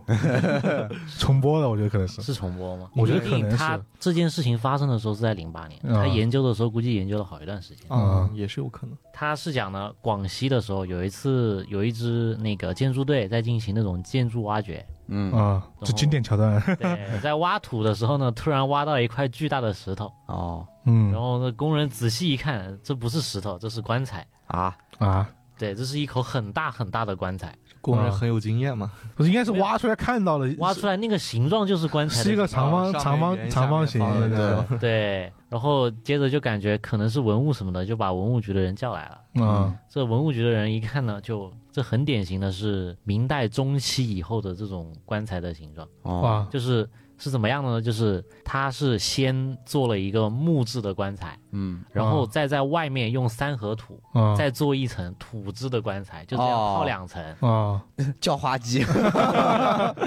你这样 说，这是真正的地狱笑话。这种这种埋葬的方法呢，一般是明代中期以后才出现的。嗯嗯，可是呢，这种方式啊，一般都是在东南沿海， 嗯就但他发现的地方呢，却是在广西边疆的这个地方。嗯，啊，位置不对，对位置不对，而专家呢就开始调查了啊，这个棺材的主人可能是谁呢？他为什么就是一般能用这种两层棺材的人，嗯身份肯定不简单。嗯为什么这两口棺材上面连墓碑都没有？两口棺材对，有两口棺材。啊刚才忘记说了，就是说他们挖出来一个棺材，一块巨石掉下来之后，啊，发现上面那个土层嗯还有另外半截棺材露在外面，就还没有取出来。哦啊他开始就觉得，呃，这两口棺材的主人呢，肯定不会早于明代中期。就刚才说到一个奇怪的点，就是说为什么这个棺材上没有墓碑呢？嗯按一般来说，你这么有身份地位的人，通常会立个墓碑，然后让子孙后代的人，来瞻仰一下自己的，对，每年对都会来祭拜一下。就算没有墓碑，墓里面也有很多表明他身份的东西，因为对啊就是古人好这个，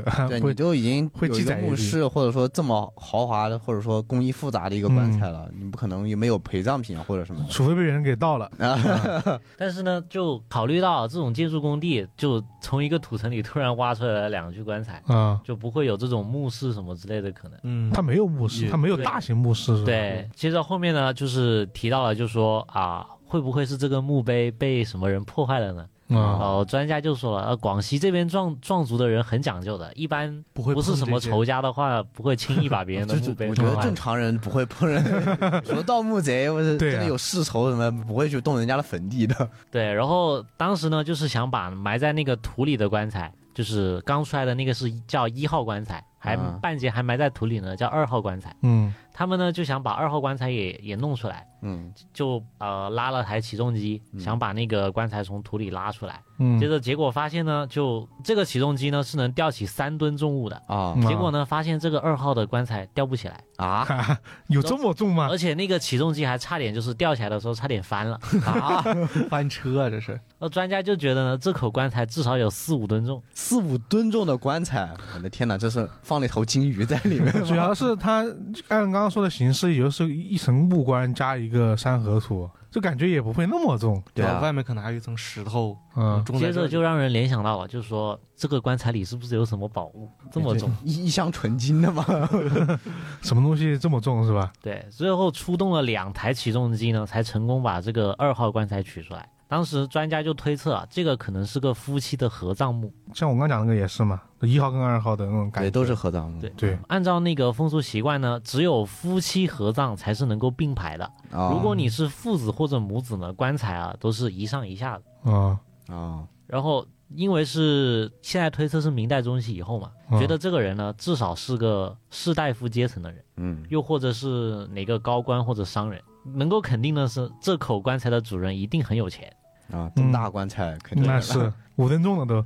嗯接着就开始分析这个人是谁呢？啊，这时候节目组又说到，就是广西壮族当地啊有一个葬礼的习俗，嗯就是是他们有个二次葬礼习俗，就你人死之后，嗯，他会第一次先把你埋在土里，等到你软组织腐烂以后，再把你的棺材拿出来，把你的骨头拿出来装到一个那个特制的棺材棺材里面，也也是一个特制的第二个棺材里面，再帮你埋一次，进行哦二次葬礼。哦，也就是说，他的墓里面一定会有两口棺材。他为什么这么做呢？还是当地这个习俗也是有说法的，就是说，呃，你第一次死了，躺在棺材里，你是躺着进去的，嗯，嗯，然后我等你变成骨头之后，第二次，他的那个第二次的棺材类似于一个罐子，哦，它是立着把你的骨头放进去，就是把你整个人立起来，再埋进去。哦，你从躺到立的过程，这样子就是说，有种说法说，你这样才能保佑你的子孙后 代。哦，反正就是当地的一站起种来不许跪。当地的一种习俗的感觉，啊得站着死。对，但是呢，就你们想想，前面已经说了，它是用三合土封起来，封了两次。嗯，如果你是要进行二次葬礼的话，你不可能这么做，对，因为这样不利于你二次。嗯，啊，对，而且当地人应该也不打应开该也不是这种墓葬形式， 而且关键是一个五吨重的棺材，你要立着放进 去，在古代没有起重机啊，我们一台起重机还做不到。要要多大的工程量能把五吨重的棺材放进去啊？它二立次着放葬礼的那个棺材啊是跟罐子差不多，哦，对也不会这么大，啊理论上。嗯嗯所以对呢，就是觉得这个可能不是本地人，啊，啊，对他的家乡也可能不在嗯这里应。该还是中原人。对他这个丧葬习惯应该还是中原的的丧葬习惯，之后呢，为了方便研究啊，就一堆人很费力的把那几吨重的那个棺材，就底下加上那个滚木、嗯原木，然后很费力的拉到室内准备这么研究。这么原始，是有点原始啊，接着呢，就是拉的过程中呢，那个一号棺材里流出了黑色的液体， 哦，哦，应该就是正，化尸水吗？那就正常那种，就棺材底棺材下里面留下的的那种黑色的液体，然后很多人就离着那个棺材有点远，因为不知道那个液体是什么。嗯，然后等那个液体流的差不多了之后，就才继续。然后这个时候，那个专家就在想，这个可能是那种防腐剂。嗯，对，啊，对，他就提到了那个马王堆汉墓古尸，就一九七二年湖南长沙嗯，那边发现的那具女尸，没有腐坏嘛，是那个长沙国丞相利苍的妻子，就那个尸体保存非常完好。对啊，我刚刚也提到了嘛，对，嗯因为那个棺材里面就是他用丝织物包裹了好几层嘛，外面还有密封，嗯，就那个女尸，然后棺材里面还有那种充满了那种弱弱酸性的液体，不利于那种食腐微生物生长。所以哦保存的特别完好。然后说回这个一号棺材呢，那个专家就显示这个液体可能也是那种防腐剂，这说明里面会不会也有一具完整的尸体？哦，嗯，这属于是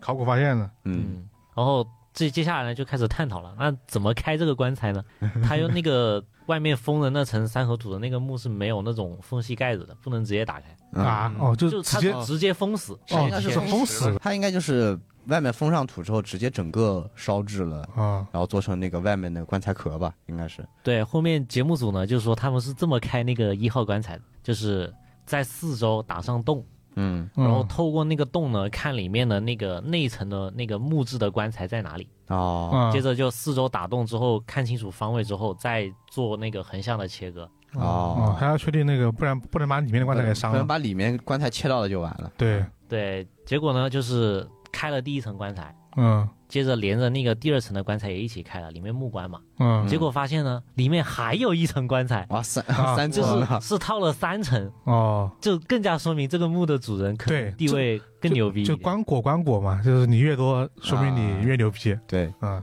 结果呢，就是打开最后一层棺材之后呢，呃，专家就失望了。嗯里面的尸体呢，呃，就不完整了，嗯哦，只剩下一具骨骸了。接着，呃，专家看到确认那个头骨之后，就马上确定了这个一号棺呢是个女性。哦，我一号一棺号女棺是女性，，对，由此就确定了，就是说应该就是夫妻合葬无误了。啊嗯，对，它的随葬品里面呢有一个金色花纹的纺织品啊，工艺很讲究，嗯哦，但衣服的风格呢不像是壮族人。就说应该还是中原那一块。，对，对，然后棺材里呢还有几个那种开元的钱币，是宋元时期的。宋元时期就当、啊但是这并不能，就是说你在当时在清代的时候，你可能前朝的币呢也是能用也的。也有保存。嗯对它这种时候是作为就是类似一种冥币作为陪葬。哦哦，就古钱币一起放在棺材里面。嗯，对，除此之外呢，就只找到了啊、呃一把扇子，还有几个耳环。嗯那也也不是太大户的人家，啊就当时专家就感到很奇怪，嗯你前面三层的棺材，你对身上的那些纺织物、衣服都说明了你的身份不一般，对，但是你棺材里的这些东西又和你的身份有点不搭，东西太少了。太少有了呀，点对抠了。对，就很奇怪。然后本来专家就觉得很失望了，后面大家清理完那个棺材里面的那些污渍之后，嗯有了新的发现。嗯，他发现尸体下方啊垫了有一块木板，啊，那个木板上面呢挖有几个洞，啊就是挖了几个刻有几个洞嘛。后面他发现了这几个洞连起来是北斗七星的形状。好，啊，这个有点是真的还是吧？嗯，是啊真的是北斗七星的，真的是北斗七星一模一样。啊这北是斗七星的标志还是比较明显。，对对，这很是明寻显。常人可以用的吗？嗯对他这个时候就提到了明代的皇帝朱元璋的陵墓，啊嗯就那几个陵墓的建筑连起来也是北斗七星的布局。啊哦，这是皇室的标志啊，这对啊个可能对是，啊，当时还提到了啊专家去开那个朱元璋的棺材的时候，啊嗯，发现朱元璋的那个尸体呢是侧着躺的，然然后这个姿势呢也让人联想到了北斗七星。哦，把身体弯成那个勺子状哦啊态，对啊，呃，北斗七星躺，这就是。说起来很怪的样子然后后面还说到一个新闻呢，就说专家还发现了重庆呢，发现有一个清代末年的墓，那个尸体的底下的板子呢，也是用的北斗七星的图案。 清代末年对，哦，后后面就说当时的就是那个这里说的那个墓地的主人呢是官居五品的。嗯就是说，为什么会一样呢？就年代差了那么多，一个是明代中期往后，一个是清清清末了清末了，嗯就发现都是一样的。接下来呢，就是说到了开二号棺的时候，啊嗯嗯接着他们开那个二号棺的时候，就发现他们那个外部的盖子嗯，有一个像是那种放射状的那种蜘蛛丝的裂纹，哦，哦哦，就裂开了裂，开了嗯，不是裂开了，就是啊是一种真菌，你可以理解为真哦，菌长在上面了，有放射状的那种。哦他们专专家说，当地呢管这种棺材上的有一种说法，说这个叫龙须。开始抬身份了是吧？呃，传说呢是呃那个死者嘛死去了，嗯 然后他的亲人很伤心，就一直哭一直哭，然后震动了死者的灵魂，然后嗯尸体吐血，然后溅到那个棺材板上，形成了这种龙须。当然，然后这个就传传说的成分比较大的啊对，，然后接下来棺那个专家就说呢，呃，一般棺材出现这种龙须，只说明一件事，这棺材没密封好。 而且呢，呃，这个男人的棺材板上同样有北斗七星的形状。哦哦，双北斗是吗？嗯，这应该是一种丧丧当时的这个丧葬规格，我觉得这种对，啊应该是一可能是种会丧葬习俗，就对明清时期流行的。对那总不能是卫星定位 吧？对，当时说到那个棺材板上外面那种龙须呢，我查了一下，啊他说这个东西暂时还没有定论，呃，比较权威一点点的说法，嗯说可能是真菌生长还是怎么样。啊当然这个不重要，这这个一般来说就是你密封没好，有地下水渗入。嗯专家就觉得啊，这个二号棺的棺内情况可能也不乐观可。能也是一塌糊涂了。 这 这都已经这是这可能都长真菌了是吧？对，而打开之后呢，啊，确实也只剩骨头了。啊这个里面的那个殿下的板子呢，一的确也是北斗七星的图案。嗯这个二号棺的主人呢，身高啊只有一米六，啊对，然后那个发鬓的部位呢，还有一个金属发卡，就整个葬式看下来呢，应该就是明代的。嗯啊当时发现的时候呢，是呃尸骨是裹在一层纺织物里面。啊当时嗯呢，是因为打开那个纺织物啊，可能会破坏里面的东西，嗯所以呢，他们就直接把整个裹着的那个就纺织物裹着的尸体嗯放到了那个 X X 光的那个观察室里，啊啊就想了直接用 X 光观察。哦啊结果照出来了之后呢，发现啊里面。同样的也有那种钱币，嗯就是裹着的钱啊币，裹然后钱币裹着啊裹钱币裹着钱币的位置也符合北斗七星的形状，啊，啊这么讲究啊！他们移动的时候居然都没有移位什么的，这下让专家更好奇了，这个究竟是什么样的人？嗯嗯然后从骨骼判断呢，这个一米六的，就二号棺里面的这个人是个男人。嗯后面呢就开始查文献，就有一个人就进入了专家的视野，他呢叫黄启胜，黄启胜就就姓黄，啊然后那个启呢，当时字幕上打的是那个奇石的奇，就黄启胜，就说这个人啊是当初那个明代，就明代末期，嗯明代末期不是清朝去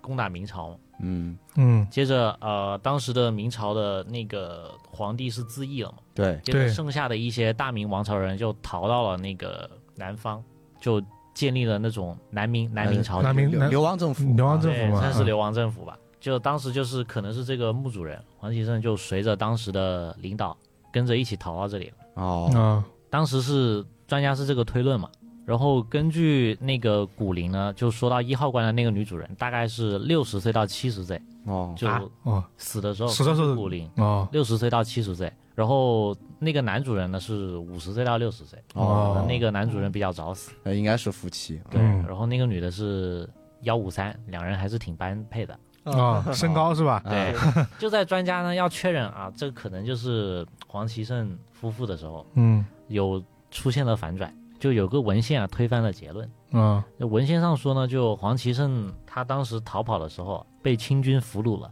哦啊对，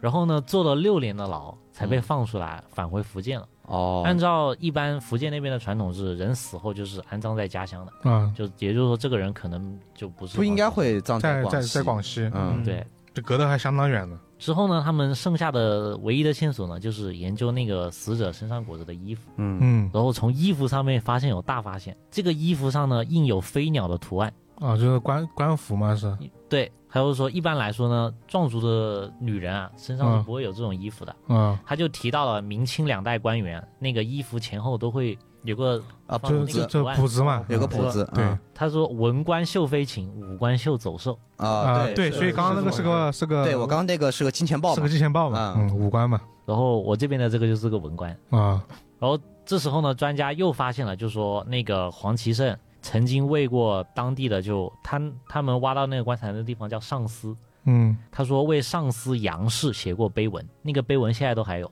就碑文上是永历二年写的，当时呢那个黄奇胜还没开始逃亡，这个杨家呢就跟黄家是交好的，说明那个黄奇胜呢跟当地的人是反正是有熟人朋友在这里。啊就这又说明了，就说啊，这个墓的人就算不是黄奇胜，肯定也跟黄奇胜有很大关系。啊，对，啊对认识，嗯，对嗯，反正当时的初步调查就是调查到这里，就整个节目就是给出的结论，就说这个墓主人到底是谁。啊，就未知目前，嗯啊，初步的结论是，要么就是黄奇胜。要就应该可能就是他对，一种推断是黄奇胜当初是就坐完牢出来了，哦啊，然后呃，可能是跟着妻子或者是投靠了朋友隐居到了这里，哦，然就后没有回福建，有可能对，是吧？因为他本身是前朝官员这种身份，啊被他最捕后了六可能年，是选择隐居到了这里，这也解释了为什么最后他明明是身份这么高贵的人，啊，对，但陪陪葬葬品品没这么多，少，碑文也没有毕立。竟是前朝前朝的前朝 逃犯，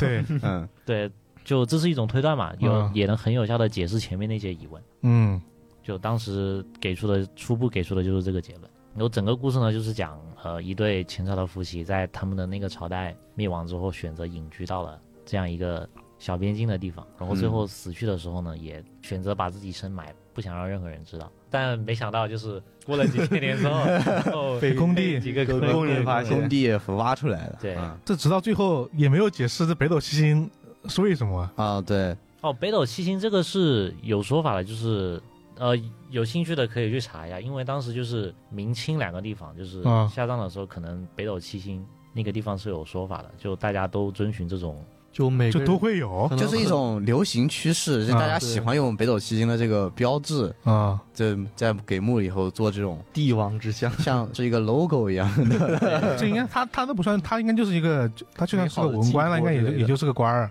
对啊，对啊是文官呀他，也官官员这种，说明这个东西大家都在用， 主要是开国皇帝朱元璋。嗯就喜欢用北斗对七星嘛，然后就是皇帝的这种喜好也会影响后世嘛，就哦也官是员可能对会仿照这样的一个习俗，或者说这样的一个东西。 嗯，荣华富贵想不到，死了我至少能跟你一样，是吧？啊，对，是。然后明清两朝可能就可能清朝会有沿用了，或者说他嗯想反清 复明，然后也也用了这种标准，不知道啊，反正就不是在脚板上看反清复明，是在你向天棺材板上啊，七星反清复 明。对，所以他这个其实也算算是没有，他没有一个明确结论，他只能算是个推断，毕对竟信息太少了，信息太少了，东西都没有了。对，嗯，那这个怎么说呢？比起来，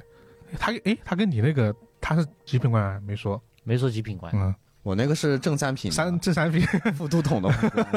对， 还是是个满人啊呃，对，满族，啊，但是应该没有查到墓主人是谁具。体是谁？对他那个满文的那个姓氏，毕竟没有查到，他们嗯现在也只是怀疑他是次姓嗯或者是女真其他的这个分支，这就很难查了。这样这样一比起来，这个大云山那个墓，这个汉都 王，啊，对你那应该是对国家级项目 呃，这真的是国家级项目。 啊， 对，他刚很他刚刚说的是啊实他锤，当时当时说的是南京市博物馆和所有高校的考古人员组成了一个大考古队去发掘那个，对，因为那它个墓墓室很大，就导致它的工作量肯定也非常大，对嗯需要的这个专家学者啊，以及这个施工啊人员肯定都非常多。嗯，但这确实，我觉得我们今天选的几个几个这个考古的这么一个节目，确实很好的代表了很多这个类型啊。嗯这有的是，其实着重是在发现墓的，就我我那个三集，其实它主要是在讲怎么发现这个墓葬的。嗯它其实真正到后面考的过程，反而是后面去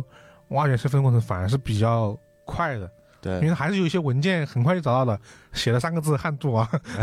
然后那应该再查查就应该就知道是谁了。嗯对。对，像我那个话，就是一个，这虽然说是贵族，但也没有说是那么的、嗯那么的显赫的一个一个对一个家族吧。就是他那个墓室就不是很大，基本上就是虽然说风这个做的很好，但嗯基本就是两口棺材的一个空间、嗯，啊，是一个圈坟嘛，是一个有个拱拱顶顶嗯的，嗯有拱顶那个青砖的这样的一个、一个坟，但是呢，就是呃，他就就是整个节目里面就管它叫坟比较多，就不会叫它墓，没有结账木是吧？ 啊，就就就叫它坟比较多，因为那个大土包的夯土嘛，嗯然后就相对来说就是呃，如果你是个讲盗墓的 小说，那可能就是放在序章里面的一个故事啊，对那种感觉。他那个，我觉得他那种还原当时那个一段真相的感觉对是 挺好的，其实出现太了，诡异 了。就是那个考古专家和那个解剖专家两人在相互验证，就感觉这个考古专家以前可能是学法医的，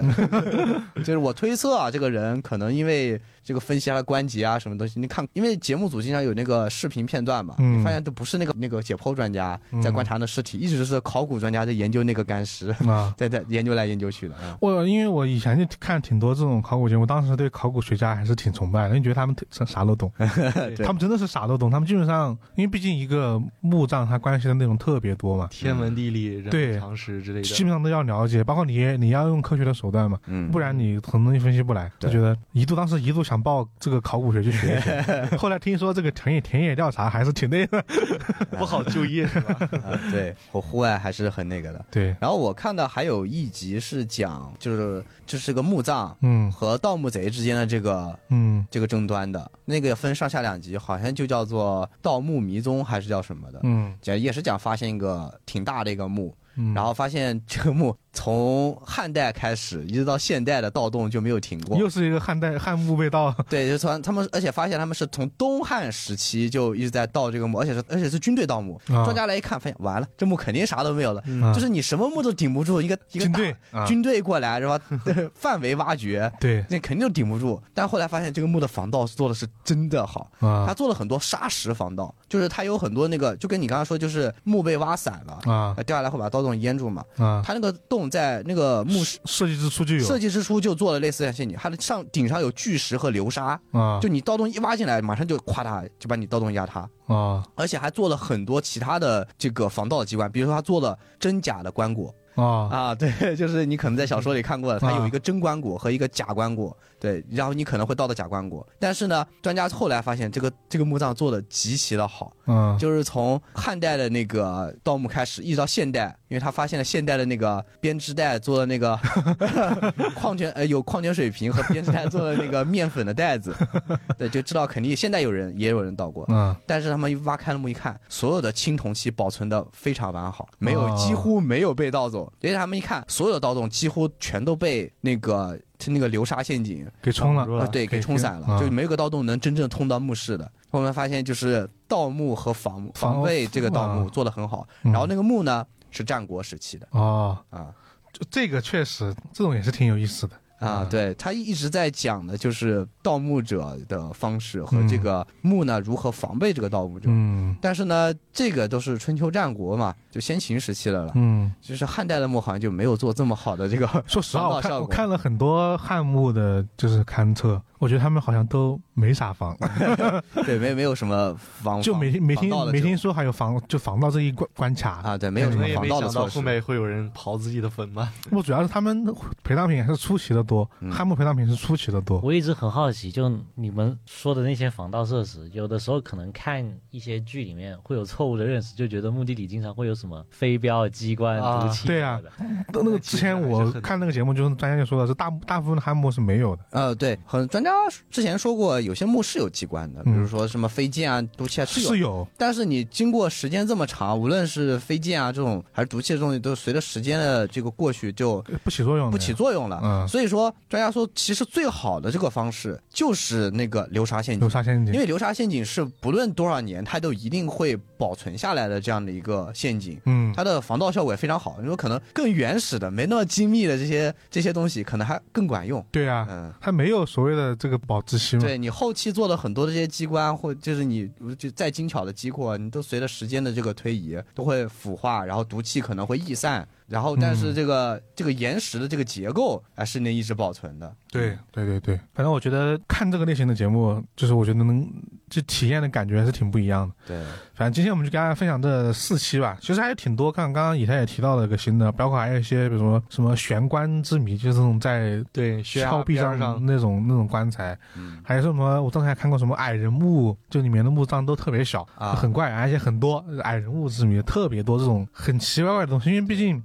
历史上这些东西一旦脱离时间线，就会显得很嗯，神秘，神秘对，天然的谜团。嗯只能他们就是破解一个考古学家就是破解一个又一个谜团吧。嗯，然后我们今天的故事就到这里啦啊！然后大家对我们今天的这期节目有什么想说的，欢迎在评论区告诉我们啊。然后呢，也可以加入我们这个听友群啊，大家可以在里面讨论更多推理相关的内容啊。加入听友群的方式呢，就是关注我们的公众号“怪异故事”，在后台发送电台或者听友群就 OK 了。然后呢，也欢迎大家就是说有没有别的想看的走进科学的内容吧？对我们可能还会有啊，可能啊，看能不能找到好的就放。然后呢，好了。呃，以上就是我们本期节目的全部内容了。我是老根儿，我是一红，我是老齐，我是以太，大家国庆快乐，拜拜。拜拜拜拜拜。，好，欢迎大家来到我们今天的读评论环节。然后呢，我们这一次是的念的我们之前局外生枝下面各个平台的评论啊啊，那我跟老齐又是局外人 了。确实， 嗯但不影响啊。嗯我先来啊，我这个来自于我们怪异故事公众号这一期评论下的那个一位听众朋友，他的 ID 叫 cat me，就是猫，然后我啊就是 c a t m e，然后呢头像也是个猫。他说对本期推荐的四本书都很期待，但估计看清水节老师的书需要晒晒太阳，增加能量啊。我选他是因为其实这次关于清水节老师的评论挺多的，对，啊，我就一起说说说这个事儿，因为就大家都会被新学的书出一本就会被感动一次吧。嗯，哎，他的书因为这个写实内容确实需要很强的一个这个心理接受心呢？理接受能力跟这个建设去看，不然你可能看着看着你就有点看不太动了。啊，但真的也是特别推荐新学老师的，纪实书文学确实就是这样，像对我们做的三期纪实文学了，一些也已经快做不动了， 对，太现实了。太现实 了。现实发现大家不太好像就听也听不太动了。嗯对，然后包括说大家也也在夸赞说清水节这个人如其名吧，啊，就无论是作品跟他的对待很多事情的看法都是一样的，所以对就就是再次推荐大家去看他的这个新作的品书吧。嗯对，《足印女童》那么我这边呢，就是小宇宙的用户卢卡杠 IBSZ 的用户所发表的评论啊，你们小声点，打扰一红睡觉了。睡得香吗？这个我要解释一下，我并没有睡觉，你。我只是听着比较专心而已。然后大家听完这期节目说：“哎，怎么一会儿你又睡着了？” 就是因为其实就是大家有时候说话这个频率不太一样。嗯对，主要是当时可能就是有人在讲的时候，我这边如果讲的话，可能会两边的语音会重叠，听上去可能不太好。嗯对没事，这你就说你在睡觉挺好 的。嗯睡醒了，嗯讲完了吗？啊啊，那我来说两句。然后我这边是一条来自 B 站评论区的评论，然后他的评论人的 ID 叫做猎人猪，然后他的评论是：好像皇帝的鼻烟盒里没有物证能证明凶手是凶手，凶手完全可以死不承认。嗯，这个的话，我感觉其实是更像是那个时代的一种特征，就是他们会觉得，就是凶手就已经到那个地步了，你就不要死嘴硬了，你就承大大方方的承认算了，是有这种感觉。就黄金时代的作品，大家都会对无论是侦探还是凶手，都会做一个基本的前提条件，就是就是会有他们自己的人设，就是会有他们自己的动机。就到那个时候了，就感觉没有、嗯对就嘴硬下去的 必要。他很多时候杀人也是为了所谓的这个身份啊。啊然后我我我都被别人指证出来了，之后我还死不承认，那不掉面儿吗？啊！对，或者你也可以像奎因一样，就钓鱼执法， 就钓你出来。就如果不是那种，就会变成钓鱼执法那种类型的。其实因为很多，说实话，推理小说并不是那种真的说让你一定会有指纹，就那个时代也没有嘛，对没有那种其实很对强很强的，就是你，然后上法庭之后一定就是你的这种证据，我个人除非感是到了法庭推理。对、啊我个人感觉这更像是一种那个游戏规则。对对，只要找到了一定的证据，你就招了吧。对，其实它就是游戏规则嘛。啊另外一个游戏规则就是说，大家的前提就是我们都是就是所谓的理性人的这么一个设定，嗯大家是一个很你有道理，那我们就接受这么一个状态。啊，对，凶手觉得你的逻辑无懈可击，是对我输了，对，大家就是一个理性人的承状态 认。现在是你比较 强。对，是这种确实会在现代观众读来，如果不去，如果不是说多读一些作品，或者说了解那个时代，确实会第一反应就是你有点怪怪的有。点怪怪的哎，。你怎么就承认了？我感觉你还能再坚持一下。，对对对，啊对是这种时候你可以看看导叙推理，好吧？嗯就凶手一直在犟嘴，我一我我一直给你推，嗯 让你再犟，啊犟不动了。而且你就从一开始就知道你就是凶手。对对对对对，导叙推理就是一个侦探如何说服凶手自己 自首的过自首程。的过程。但其实那个你其实想来的话，导叙推理的那些凶手其实也是这种状态的。他有的人其实也他也是可以这样的，啊，，对，因为他其实有时候导叙推理也没有明显的就正午就没有特别直接就就直指就是你的侦探通过各种方式打碎了凶手的心理防心心线，理防线的感觉。对，凶手顿时失了智，然后然后 承认开始跪地认错。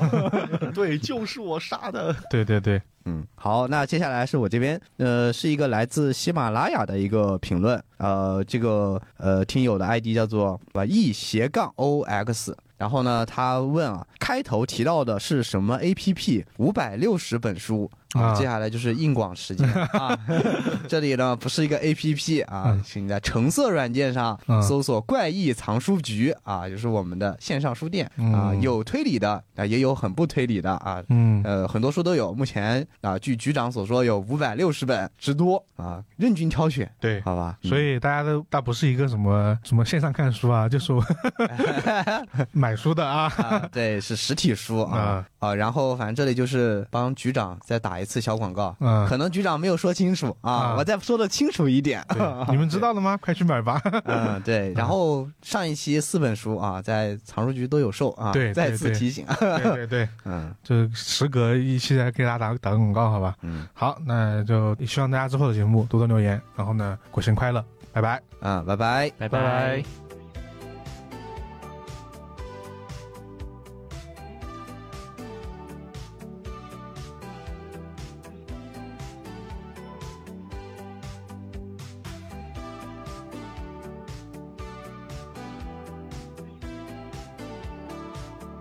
我是怪君，欢迎在各大音频播客平台订阅和评价我们，搜索“怪异电台”即可哟，记得关注哟，拜拜。